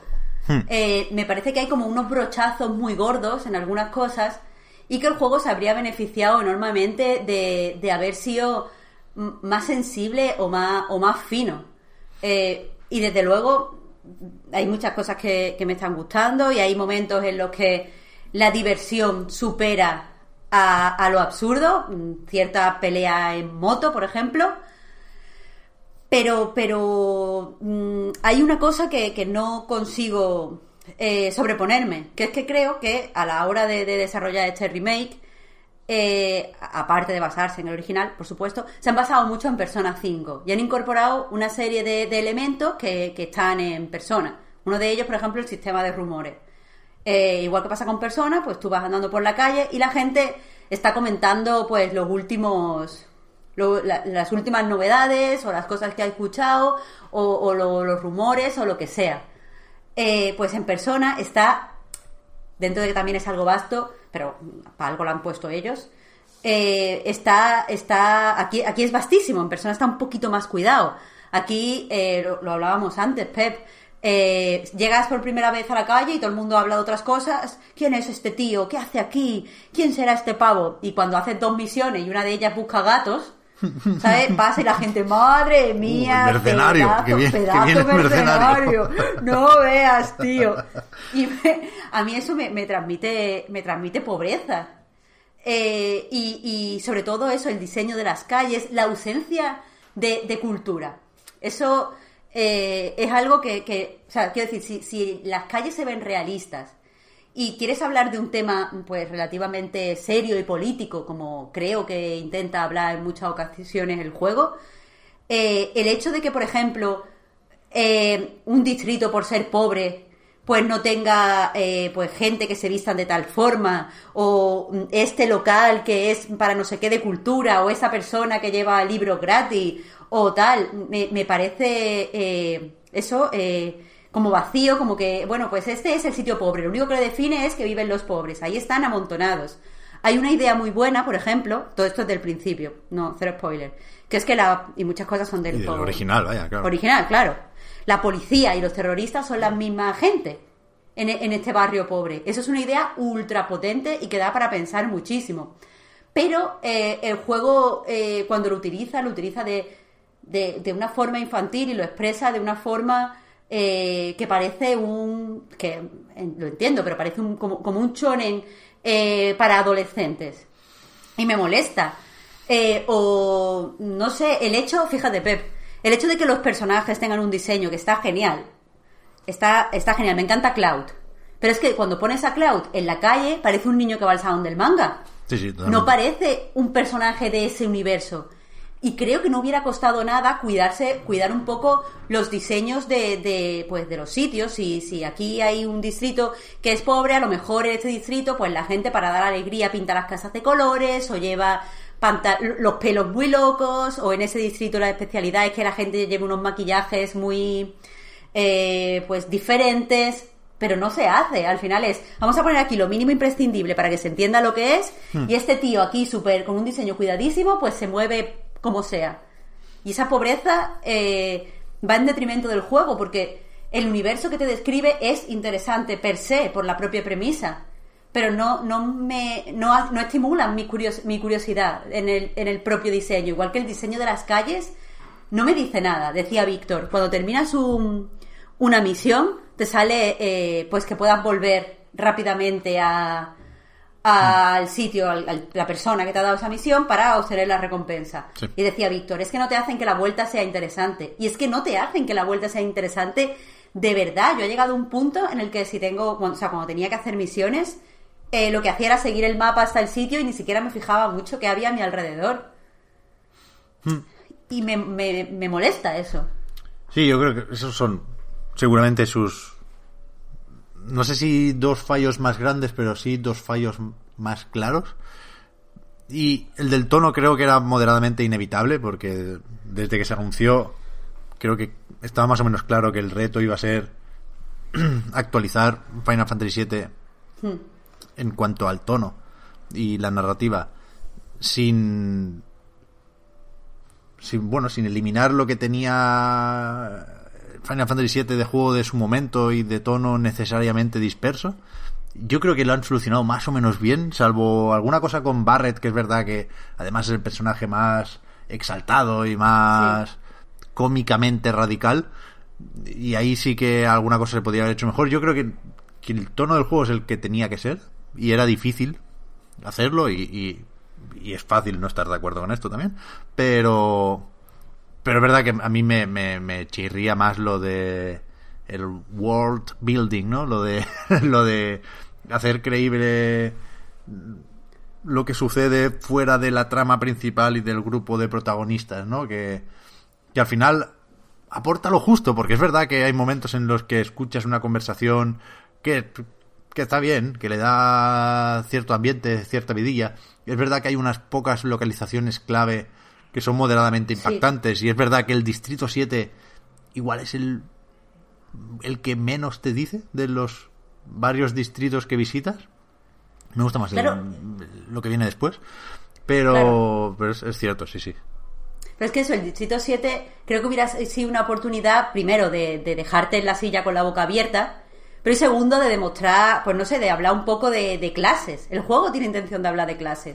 pues ya que quiere hablar de clases, no, no pongas a los pobres como personas que simplemente están ahí, que no tienen ningún rasgo identificador más allá de ser pobres y que no tienen cultura y que no, no lo sé, me, a mí eso siempre me, choca porque, eh, yo qué sé, estoy jugando a un juego, ¿vale, Pep? Que es mm, un juego pequeñito para Switch. Se llama eh, Halpath Fate. Y no, no es que esté especialmente bien, pero nada más que lo vivo que se siente el mundo, te dan ganas de seguir explorando. El hecho de que tú tengas que hacer ciertas misiones, pero de repente te encuentres una librería con una cola enorme porque hay gente firmando. Eso no tiene nada que ver con la historia. No puedes entrar en la librería, pero puedes hablar con la gente de la cola y te cuenta sus cosas, te enseña sus libros. Te da una sensación de, de pues eso, de, de posibilidades, cosas que hacer. En Persona 5 eh, estés en la localización que estés, siempre puedes entrar, pasa como en, en Judgment y en Yakuza, puedes entrar en las tiendas, puedes hablar mm. con la gente y mm, no lo sé, eh, me entra la historia mejor si me creo las cosas que me están rodeando, si no me parece el muñeco de Cloud haciendo cosas mientras hacemos tiempo porque viene la siguiente parte de la historia. Sí, sí, es verdad. decías, Marta, que Cloud no parece que pertenezca a ese mundo. Yo creo, que es al revés, vaya, Cloud estaba antes y que los que no pertenecen son los secundarios, ¿sabes? Que son los que, es verdad que van vestidos como si estuvieran en Barcelona. O sea, que no... gente de, chaqueta, gente con el pelo engominado. No, no, no deberíais ir así, creo yo, por aquí. Claro, es que incluso Barrett sí es cómicamente radical, pero si a lo mejor hubiera ido en el tren y de repente se hubiera encontrado con unas personas que visualmente le sugieren que son eh, pues personas en la alta jerarquía de Sinra, yo entendería que hubiera perdido los papeles. O sea, quiero decir, eso pasa en la vida real. los radicales estos de club de fútbol se cruzan con una persona con otra camiseta y como que se pelean, ¿no? Pues si hubiera más riqueza en el mundo, yo creo que esa escena sería fácilmente salvable. Simplemente él va por el tren, vestido como las demás personas se supone tendrían que ir vestidas en su universo, y se encuentra con unos señores, pues vestidos 100% mm, Sinra. Hmm. Y entonces, pues ahí es donde el tío no, no controla. Pero así tal y como está, yo qué sé. De todas formas, Pep, tengo otra hot take que no me gustaría dejar pasar, que es que la primera vez que salió Sephiroth, me creía que era un cameo de Taylor Swift.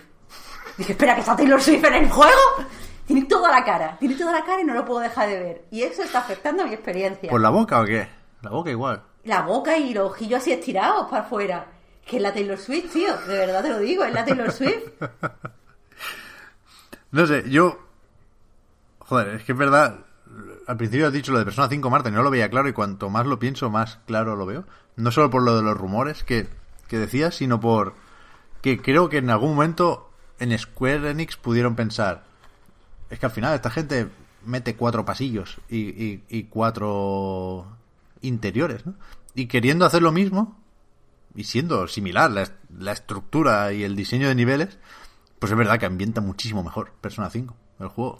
Es cierto. Claro, es eh, simplemente eh, una cosa que hablaba el otro día con Víctor. Eh, los carteles que hay por las calles. En Persona 5, tú vas andando por, no me acuerdo cómo se llama, Shibuya, creo que es el distrito este donde están las tiendas. Entonces, tú ves un anuncio de hamburguesa y puedes leer el cartel. Pues esta hamburguesa es no sé qué. Pasas al lado de una tienda de cómic y puedes leer cuáles son los cómics que han llegado nuevos. Pero es que la siguiente vez que vas, los cómics son diferentes, la hamburguesa ha cambiado de precio. Y es que me parece o por lo menos yo cuando lo juego, tengo la sensación de que el mundo avanza a pesar de mí. O sea, yo estoy jugando, yo soy el protagonista, pero en el mundo están pasando cosas y yo no las estoy viendo. Evidentemente es una ilusión, pero a mí esa ilusión me hace, pues, meterme mejor en el juego, me, lleva mejor a donde me quiere llevar. Es que Persona 5 es demasiado. O sea, sí. creo que hay que decir aquí lo, lo, lo meritorio de verdad de Persona 5 es que hace mucho menos que Final Fantasy VII, ¿eh? en todos los sentidos. Mira que Final Fantasy VII se queda corto en, algunas partes. Las texturas de las puertas, ¿no? Por ejemplo, que se ha hablado mucho, pero... Bueno, y Cloud, Cloud que no la cierra. que- pero que es... O sea, alguien ha dicho ya, perdona, perdona, Pep, que esto, esto me está poniendo, eso es otra cosa que tengo apuntada en mis notas. Alguien ha mencionado, porque no quiero leer nada del juego, lo incómodo que es que Cloud se vaya a dormir y a lo mejor esté Jesse fuera esperando para lo que sea y esté Jesse mirando así por la puerta, porque Cloud no puede cerrar la puerta, No se cierra, pero si te alejas un poco se cierra sola, ¿no? ¿Cómo va? que no se cierra sola. O sea, que hay, un- hay una misión que tienes que acompañar a Jesse como de secreto, al principio también, Sí. nada de spoiler. Y entonces Jesse te dice, coge las cosas que necesites y nos vamos. Y yo estaba un poquito, porque había estado haciendo cosas de, de misiones, estaba un poquito pues baja de vida. Y dije, vale, me voy a acostar y me pongo a tope de vida. Y me quería ir a acostar, intenté así cerrar la puerta para que no me viera Jesse. Y no se puede cerrar la puerta. Y me estaba poniendo negra. Al final me tuve que acostar. Hice así como que me acostaba y Jessie estaba ahí. Lo bueno es que me levanté y ya estaba cerrada. Porque al menos ella había sido educada. Pero en serio, que me tuve que acostar y me estaba mirando la tía, que además no ve así presiona, ¿eh? Yo creo que en el lore no la cierra ella, que se cierra sola. Espero que Pues esa misma no puerta, si te alejas un poco, yo creo que se cierra sola. Pero vaya, que, que, que eso, que hace cosas, ¿eh? Final Fantasy VII por ambientar y hay momentos en los Sí. que sí hace clic y, y seguramente el debate es si ha merecido la pena de pues expandir el, el mundo y meter esas secundarias con lo que recibes a cambio en cuanto a ambientación, ¿no? Pero, pero vaya, yo, yo quería decir eso, que estoy más a tope con el juego que la semana pasada. Que le he visto más costuras y creo que algunas no deberían haber llegado al lanzamiento, pero en cierto momento dejó de importarme todavía más lo malo. O sea, había momentos cerca del final en los que decía, vale, veo que esto no está tan bien resuelto como yo esperaba o como lo estaba en la misión inicial, pero lo estoy disfrutando mucho. Y, y fui entrando, fui entrando y al final me metí de cuerpo entero, vaya, que me gustó mucho el final, que, que es la, la pregunta que se hace cuando terminas el juego, ¿no? Es, es un final muy, muy, muy comentable y, y a mí me hizo clic totalmente. Y, en- y entiendo la polémica, pero pero yo estoy vaya con la segunda vuelta a nivel difícil y con ganas de sacarme el platino incluso te diría Uf, tiene que ser bueno ese final. con ganas de spoilercast también eh a ver a ver si la semana que viene o la otra podemos darle ya porque entiendo que la gente se lo va terminando también en casa bueno qué coño la gente se lo habrá pasado ya hace, hace días los que se puedan permitir la enganchada pero pero sí es verdad que hay y también lo dijimos la semana pasada ¿eh? que hay cosas que que sorprenden para mal. Que sorprenden para mal. Pero bueno, dicho esto, un par de preguntitas. A ver, que hay cosillas que se han comentado, porque evidentemente no hay mucho más. Lo de Cooking Mama, nos preguntaban lo de el nuevo auge de lo digital, marcadas las, las dos preguntas como respuestas. Y para acabar con un poco de jiji jaja, va. Nos dice Santi, amigo señor Stark, cuando al principio de un juego os piden ajustar el brillo con lo típico de dejar que se vea un logo, pero el otro no, ¿sois gente honrada o lo subís un poquito hasta que se vean los dos? Yo digo que depende del género. Si es de miedo, soy cero honrada. Porque no se lo voy a poner a huevo para asustarme. Entonces, a ver, intento curarme un poquito en salud y dejo que se vean los dos logos. Pero si es un juego de exploración, que a priori no es de miedo, eh, o un juego así de, yo qué sé, de investigación y pistas y tal, entonces sí, entonces lo cumplo. Pero si el juego ya quiere asustarme, yo no se lo voy a poner fácil. Que me parece, me parece criminal. No hay, no hay que hacer caso a, a los desarrolladores. Ya, es que hay de todo. Yo es que no me fío de estas pantallas de ajuste de brillo. Porque están las, las míticas que no. Esto seguramente es culpa tuya o de tu configuración en la tele, pero las míticas que no llegas a conseguir nunca, lo de que se vea un logo y el otro Eso no. sí es verdad. Y da muchísima rabia. Entonces yo intento hacer lo que me piden, pero casi siempre lo acabo ajustando, porque además también aquí hay una serie de fatiguitas extras, porque yo no sé muy bien por qué pasa esto, pero cuando activo el programa de la capturadora, tengo la Play, en este caso por defecto, enchufada al ordenador para tener siempre a mano eh, la capturadora, ¿no? Sobre todo para Eurogamer, porque Bueno, porque puedes, no hace falta que estés grabando todo el rato, ¿no? Si tienes el programita abierto, puedes volver atrás cuando pasa algo y, grabar lo que quieres guardar. La cuestión es que cuando enciendes el programa, no cuando enchufas la capturadora, ¿eh? sino cuando enciendes el Game Capture, eh, cambia, cambia el brillo de la consola. Entonces, como voy abriendo y cerrando, me mareo un poquillo y yo soy más de jugar con el brillo alto, sí que es verdad en general. O sea, intento Hostia, co- Pep. compensar lo, lo que oscurece, porque oscurece la capturadora, ¿eh? Pero, pero demasiadas veces creo que, joder, no todos, ¿eh? Pero muchas veces se pasan con la oscuridad. es que no veo nada. Y, y si no estás en una habitación 100% a oscuras, es que no, no te coscas de nada. Y a mí me da mucha rabia no encontrar las salidas porque no se ven. Entonces, pues, pues subo un poquitín. Pep, acabas de responder, sin planearlo, a una de las mayores dudas de los directos que hice en Twitch de Until Dawn. Porque yo lo configuraba bien, empezaba a emitir y no veía una mierda. Y la gente me decía, a lo mejor tienes que ir por ahí, pues no lo ve, pues está la puerta. Yo no veía nada, claro. Yo súper ciega. Ahora entiendo que es que eso se oscurece. A lo mejor. Puede ser, ya digo, con este programa, con esta capturadora, se oscurece claramente, o sea, que se pierde la señal durante un segundo en la tele, hace clic, clic, y cuando vuelve está más oscura. Y yo como fuera eso, yo, si es que yo le decía a la gente que de verdad que no lo estoy viendo y todo el mundo me decía, pero sí, pero si está ahí. Y como si fuera súper fácil, pero no. Pues puede ser, puede ser. Aquí tiene Puede que, de nuevo, salvarnos el OLED y las teles del futuro. El otro día había un análisis de una tele, la nueva LG CX o algo así, o C10, le han puesto también una X en vez de un, de un 10. O sea, el número romano, ¿eh? Que, que hay un, un modo para la imagen que yo pensé que esto se usaba más, porque teoría con, con la implementación del HDR y compañía se iba por ahí. Que hay un modo que, que tiene en cuenta, digamos, los ajustes del creador o algo así lo llaman. Que, que esto, debe- insisto, debería ser algo súper estándar desde hace muchos años. Que es que el, la fuente de la imagen le diga a la tele cómo se tiene que ver. Que aquí ni preferencias ni hostias. Que me, da- me parece muy bien que tú lo quieras frío, pero que haya un botón de esto se ve así. Y, y esto existe menos de lo que yo pensaba y de lo que debería. Pero existe. Y hay que ver si, si se hace bien, ¿eh? Pero esto tiene que ser algo básico. Eso es el futuro, Pep.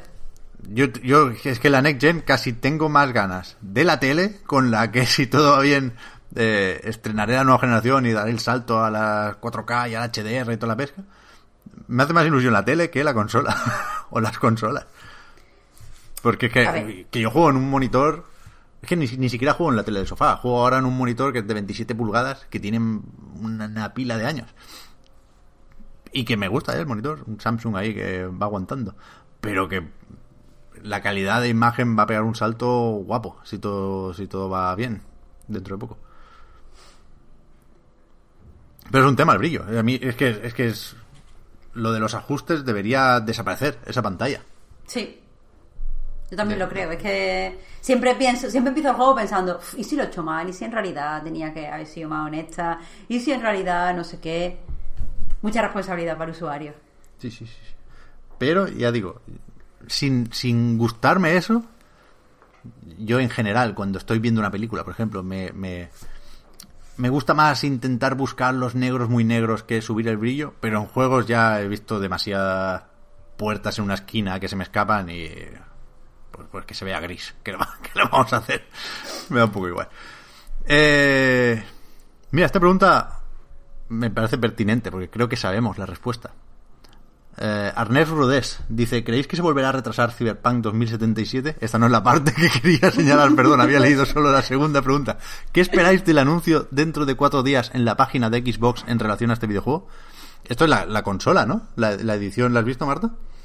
Hay una, Eh, una no. Xbox One de Cyberpunk que primero se filtró el mando, que es esto que no sabes que es de Cyberpunk hasta que no caes en que esto es una empresa ficticia en el universo de Cyberpunk. Es decir, que sale un logo que no es el de Cyberpunk, es el de... No sé cómo Sí, carajo en un, la- se en un lateral. Sí. Y después la, la consola sí que es un poco más amarilla y azul, quiero recordar. El mando es rojo y blanco, algo así. Es Y- plateado negro con detalles rojos, el que estoy viendo yo. Sí. Eso es. Pues primero salió el mando y luego ya se vio la caja con la consola. Que creo, bueno, creo que no era fake. Creo que. ¿Qué es eso? Lo que cabrá Sí. esperar dentro de cuatro días. Bueno, la consola, pues. Pues sí. eh. Ah, Es muy fea, dilo, Marta, es muy fea. Sí, es muy fea, es bastante fea, Pero ¿qué como todas, como todas las consolas de juegos, excepto la Xbox original de Panzer Dragon Horta, por supuesto. Eh, pero, coño, a mí me sorprende que no sea más Cyberpunk, que no, que no te recuerde de forma más inmediata al juego, que ya sé que es algo que suele ir por ahí el diseño de, de estas consolas, edición especial, ¿eh? pero creo que es lo bastante jugoso e importante este acuerdo de promoción que tienen Xbox y no sé con quién lo negociarán, si directamente con CD Projekt o con las editoras de- del juego, que son distintas, creo que en Estados Unidos es Warner y aquí es Bandai Namco, Eh, pero que es, que es un acuerdo lo bastante tocho como para querer hacer una cosa que la veas y digas inmediatamente, vale, Cyberpunk, que no lo puedas confundir con el Observer, ¿no? Ahí voy. Y, y no sé. Es un tema esto de los diseños de las consolas. ¿eh? es- Las ediciones de juegos que recuerdan poco a los juegos. Excepto la del Que Gear supongo 5, que- que esa sí que mola. que te cansan. Que hicieron Sí, ahí con pero- el láser ahí. Que lo que creo es que te terminas cansando mucho de, de este tipo de cosas. Ya. De tener la consola tan brillis, colorinchis y, y tal. Ya. Además, siempre está el peligro de que no te guste el juego después. Bueno, pero se venden más o menos bien, entiendo, ¿no? Voy a aprovechar para recordarle al Sopas que se equivocó vendiendo la PlayStation 4 de Phantom Pain. Aquella que era como el brazo de, de Snake. Un color como granate. Para comprarse la Pro. Un error. Un error, Javier. Eh... Última pregunta, va. Dice Border Raver. ¿Habéis probado ya Guild con eso del Stadia Pro gratuito? Pues no, y en mi caso por tonto, vaya, porque vi lo del Stadia Pro y no recordé que estaba el Guild, es verdad. O sea, cuando pensé en lo que había en el Pro me acordaba de Destiny y de alguno más, el Samurai Shadow, no sé si lo quitaron ya, que fue el que probé yo en su momento. Pero es verdad que en febrero metieron el Guild y, no creo que no lo han quitado todavía. Tengo curiosidad por, por, por ver qué hizo ahí Tequila. Y de hecho ayer estuve leyendo, salía Raúl Rubio, ¿verdad? En el artículo ese de Games Industry, Marta, que vimos Sí. sobre dónde trabajan en casa algunos desarrolladores, ¿no? Que, que se, se comentó sobre todo lo de Sam Lake, pobre ahí, Es que, Dios en un de rincón del, garaje. Pero bueno, Con él un es, cuarto de ventana. él es feliz, ahí es feliz el Sam, yo lo veo. Pero sí, salía Raúl Rubio y dije, coño, tengo que jugar al Guild. Y no ate cabos, no, no me acordé que estaba en este día Pro y lo, lo voy a probar pues ya mismo, vaya. Sí, sí. Este fin de lo doy. ¿Tú no tienes curiosidad, Marta? Estaba guay, tiene que, tiene que estar más o menos bien. O sea, por los ¿Sí? análisis no me espero el GOTI, pero sí quiero probarlo. Pero yo lo que pasa es que este fin de tengo ya que terminar el Final Fantasy, Dale, dale, dale, dale. Es que a mí lo que me falta es tiempo. Pero, hostia, es que tampoco quiero abrir ese melón ni por meterme en un salado ahora, ni, ni, ni- porque no hay mucho más tiempo, ¿eh? Pero, ¿no te da la sensación de que un poco... Es que me est- estoy quedando como un hater de este día, ¿eh? Y no, no es así. Pero no, no da la sensación de que la gente no lo quiere ni regalado. Quiero decir, Vamos a ver, pues por supuesto. ¿No se ha hablado poco de esta promoción de dos meses de este día Pro gratuito? Y cuando se habla es únicamente por la curiosidad de probar cómo va? Más que por plantearse uno usar la plataforma de Stadia como la plataforma habitual de juego. Es que, ¿sabes qué creo que ha pasado con Stadia? Que mm, no sé cómo ha sido el viraje, pero ha pasado de interesarle a la gente o a las páginas o a los medios de comunicación que estaban pendientes de videojuegos a simplemente interesarle a los medios de comunicación que están pendientes de la tecnología o de la vertiente tecnológica de los videojuegos. Entonces, eh, sí, parece que es como, bueno, vamos a ver qué se está haciendo por aquí, pero especialmente eh, en páginas de, de tecnología. No, no sé por qué, supongo que porque Google tiene con ellos algún tipo de relación cuando les prestan los móviles o cuando le lo que lo que sea, no no no lo sé, eso es especulación. Pero me da la sensación de que son esos medios los que les prestan atención de vez en cuando y la gente de los jueguitos pues estamos pasando un poco. Ya hemos visto que no ha sido la revolución que querían ser, así que yo qué sé. De momento no, y, y falta el Stadia Base o Basic o no sé cómo lo llaman, el gratis de verdad, que es lo que debería hacer que esto llegara a más gente y dejáramos de verlo como una beta encubierta. Pero yo, sobre eso que dices, Marta, sí creo que desde los medios videojueguistas veíamos esto como una amenaza, entre comillas, ¿no? En plan, a mí me gusta cómo estábamos con Sony, Microsoft y Nintendo, a ver qué, qué venís a hacer vosotros, ¿no? A ver cómo la amenaza de Google, ¿no? Que va a cargarse el orden establecido. Y vimos que de momento no, y dijimos, vale, va, pues ya está, no. Sí, La nueva Sí, generación sigue siendo Xbox y PlayStation 5, ¿no? Y Pero también creo, Pep, que Google ha hecho poco por intentar eh, establecer una relación con esos medios de comunicación. Cero, y no hablo de. Night, evidentemente.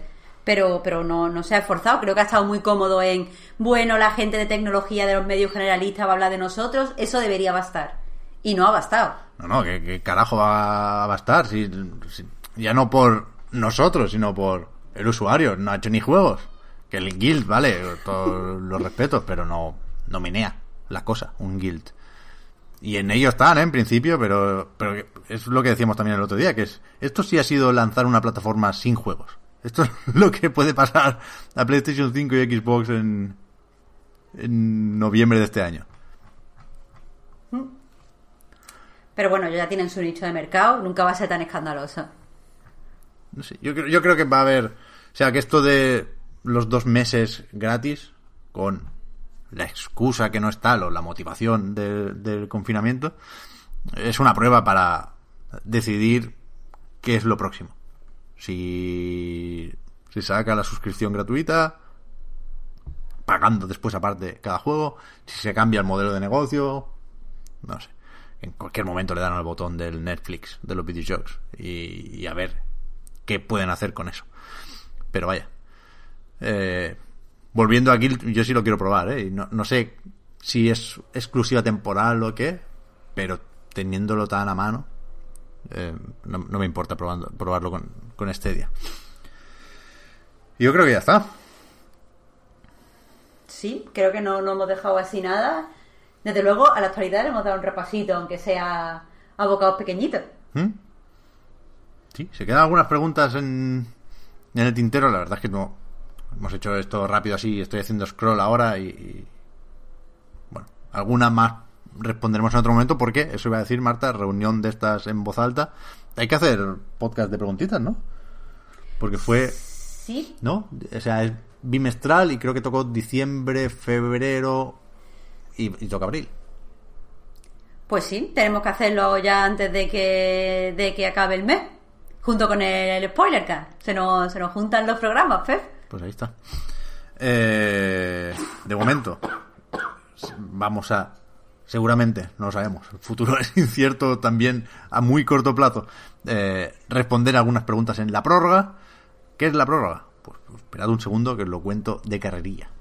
El Podcast Reload y anightgames.com son proyectos que se mantienen gracias a vuestras generosas aportaciones. Patreon.com barra anightreload y eh, una forma de intentar agradecer ese apoyo es extender un poquitín el podcast para los patrons con la prórroga. Nos metemos en Patreon y vemos qué se comenta ahí y seguimos hablando un ratito más. Si no sois patrons, pues igualmente faltaría más. Os agradecemos que nos sigáis y nos ayudéis a mejorar. Y, y nos vemos la semana que viene con ¿qué? ¿Tú tienes algo, Marta, para la semana que viene? Eh, nuevo, ¿no? Que, joder, que es verdad, que esto no lo quería comentar al principio y no lo he hecho. Que no. El juego del momento claramente es. Con permiso de Final Fantasy VII Remake, Valorant. Y. Sin llamarme a mí mucho la atención por cosas que ya se han comentado en este podcast. Joder, yo sí quería probar la beta, por curiosidad, ¿no? Y he estado toda la puta semana con una pestaña abierta de Twitch porque tienes que ver un streaming en Twitch para poder conseguir una clave y no me ha tocado. O sea, no pensaba hablar de Valorant hoy, pero todavía no. A ver si pasa a beta abierta, no sé cuál es el plan pronto o, o- me cae un drop de estos de Twitch que, ya ves, o sea, no, no sé muy bien cómo funciona eh, esto por parte de Riot. Pero yo quiero probar el Valorant, ¿eh? O sea, no. No perdemos de vista esa cifra de las 1,7 millones de personas viendo Valorant en Twitch, ese casi récord de hace poco. Y, aunque sea por curiosidad y, por FOMO, otra vez, yo quiero probarlo, yo quiero probarlo. Lo, he estado viendo porque por, al cambiar de pestaña de vez en cuando me metía en, la que tenía el directo y es que no sé, todavía no lo veo claro, ¿eh? No, eh, no me apetece de una forma natural, más allá de poder comentarlo un, un rato en el podcast. Pero bueno, la otra beta, que esta sí que sí, que empieza mañana y esta sí que me interesa y esta sí que la tengo, es la del Guilty Gear Strife. Así que si se puede, la semana que viene lo, lo comento también. Y, y, lo del XCOM, el Quimera Squad este, el Gear Tactics supongo que quedará para el otro. Pero bueno, ya veremos semana a semana. Marta, no nos queda otra. Como estamos todos, ¿no? También. Por eso, por eso, por eso. Incluso la compañía. Ya ves, ya. ¿Te imaginas que sale la semana que viene el laptop? Oye, que al final, que al final sí. Ya, ya Mira, puesto. Que resuelto, llamado por teléfono. A nosotros también nos da igual 8,80. Toma. Para ti. Bueno, pues ve que así, vamos, vamos a vivir con esa, bajo esa ilusión, Pep. Fíjate. Que no perdemos nada. Muchas gracias, Marta, por haber estado aquí una semana más. Gracias a ti, Pep. Hasta la próxima. Chao, chao. Hasta luego.